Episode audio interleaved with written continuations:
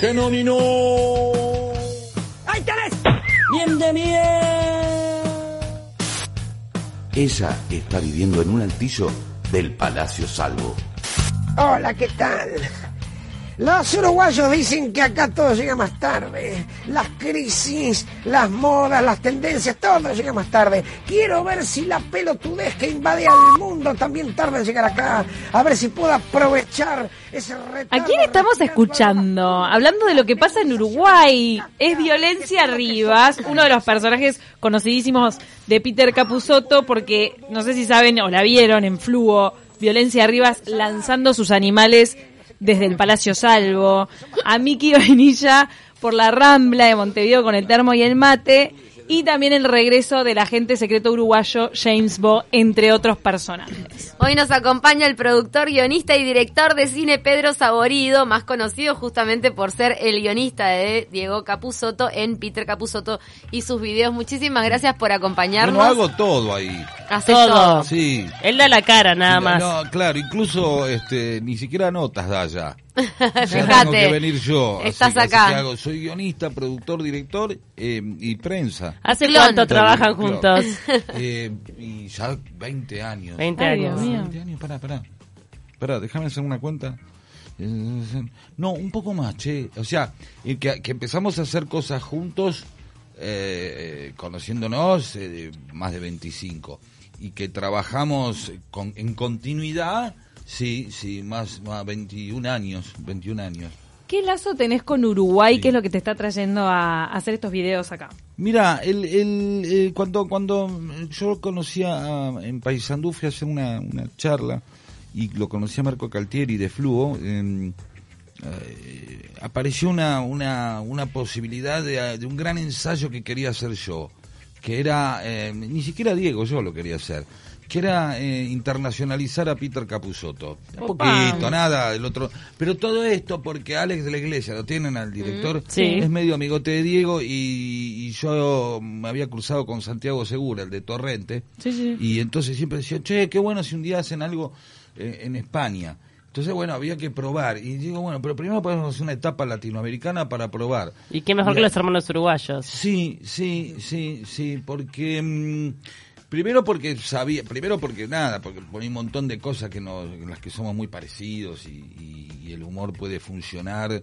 eh, este, porque de acá el programa se emitió, porque sabíamos que era un lugar donde nosotros habíamos hecho, yo había hecho guiños especialmente para, para Uruguay como algunos personajes como James Bo James Bo. o, o como Jaime eh, este como eh, eh, Jaime Ross Stewart Pero tú, Y entonces- ahí va, ahí, Jaime Ross Stewart, por favor, ponelo de fondo que lo amo con locura a Jaime Ross Stewart.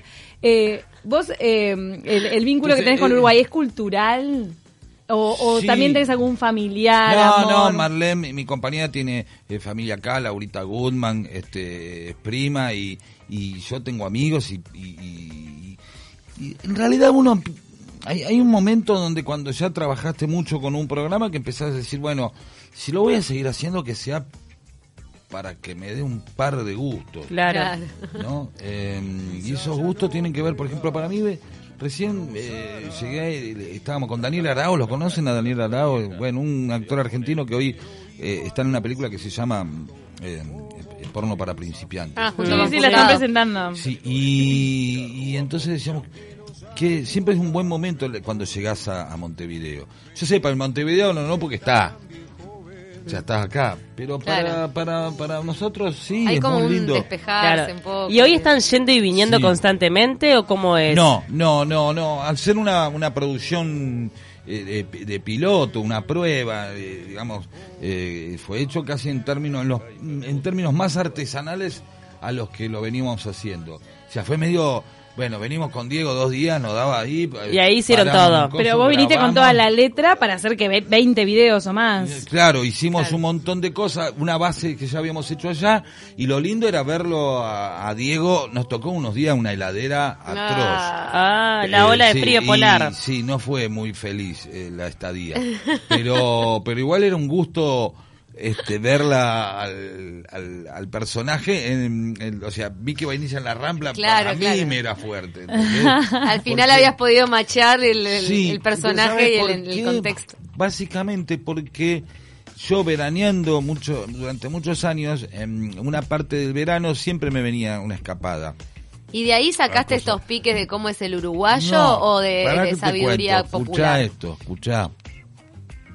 Ahora te cuento. El uruguayo es como un objeto, eh, como para nosotros como el rock, es querible. Entonces, a partir de ahí te vas agarrando cómo habla, alguna cosita.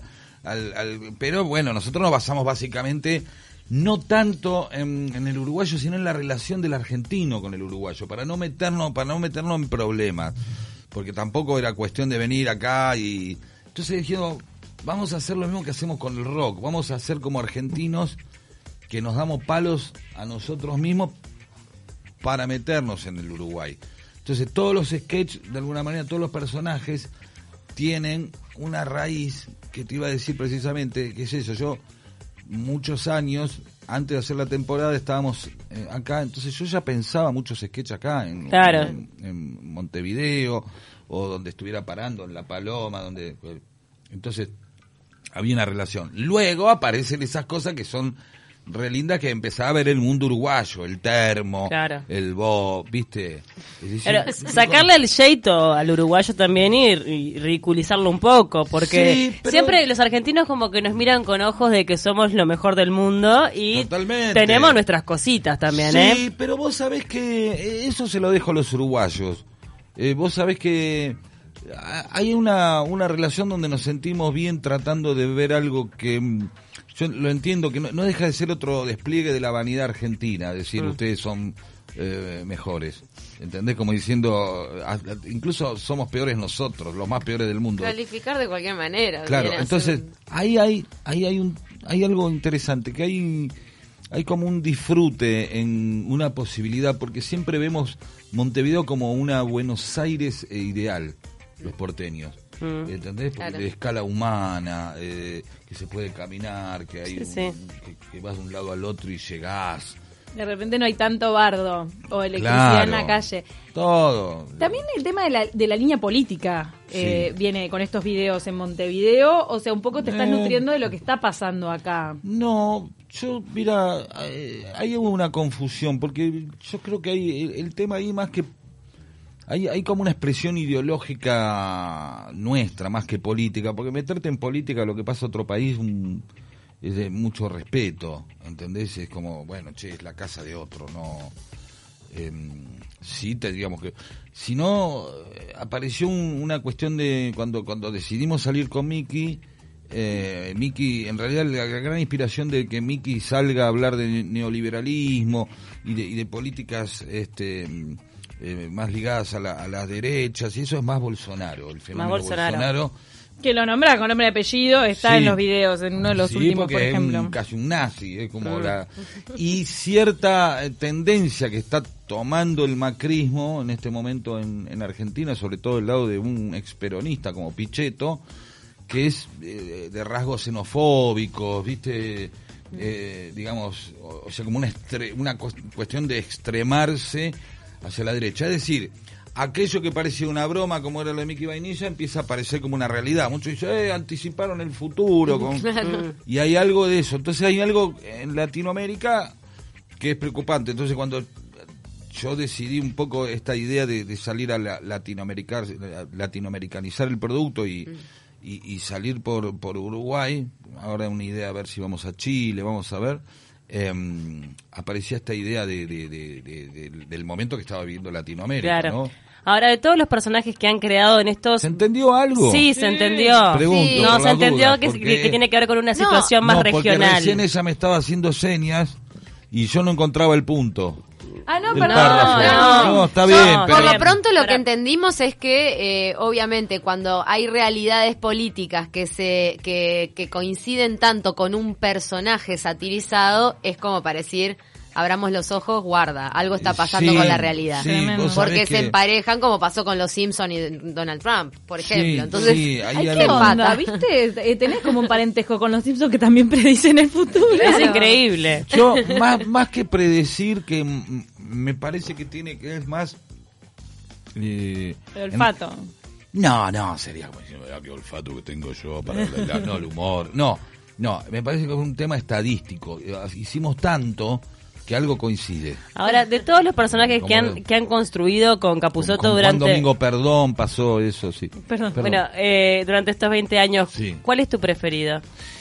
Y a mí me parece que quizás Violencia Arriba sea mi Violencia preferido. Rivas. Sí, pero por una cuestión eh, de, primero que, que, que, es algo que nos une mucho a mí a Diego. Es como somos como adolescentes eh, anarquistas de nuevo. Esa, con esa esencia idealista del anarquista y adolescente, que aparece eso. Y después porque mm, siempre pude poner, a- ahí ves, nos anticipamos con una cosa más linda, si querés, que nosotros, eh, si ves, hay cosas de, de- de violencia arriba que son muy feministas, Sí. eh, de hace años ya. Y, y siempre lo hicimos como, un- como una mirada interesante, Diego y yo queríamos, siempre suponíamos, la- las reuniones con Diego, che, ¿qué le pasará a una mina cuándo?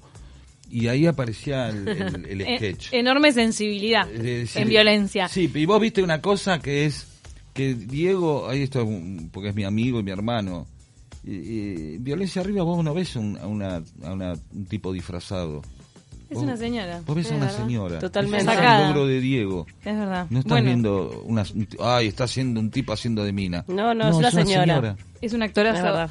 Sí. Pedro, no sé cuánto fue la primera vez que viniste a Montevideo, pero Fabio Alberti, todo por dos pesos, tuvo un emprendimiento gastronómico en Montevideo. ¿Lo conociste? No, no, no. Creo que lo, no sé si en Montevideo lo tuvo en cerca de, si lo tuvo en Montevideo no lo sé. Creo lo que lo tenía en, en, en Mataojo, una persona así de, de Punta del Este. Y te recuerda que nosotros somos madrinas de varios cuadros de fútbol femenino que tu hija parece que pelotea bien. Sí, sí, eso es verdad. ¿Cómo ¿Qué edad tiene eso? tu hija?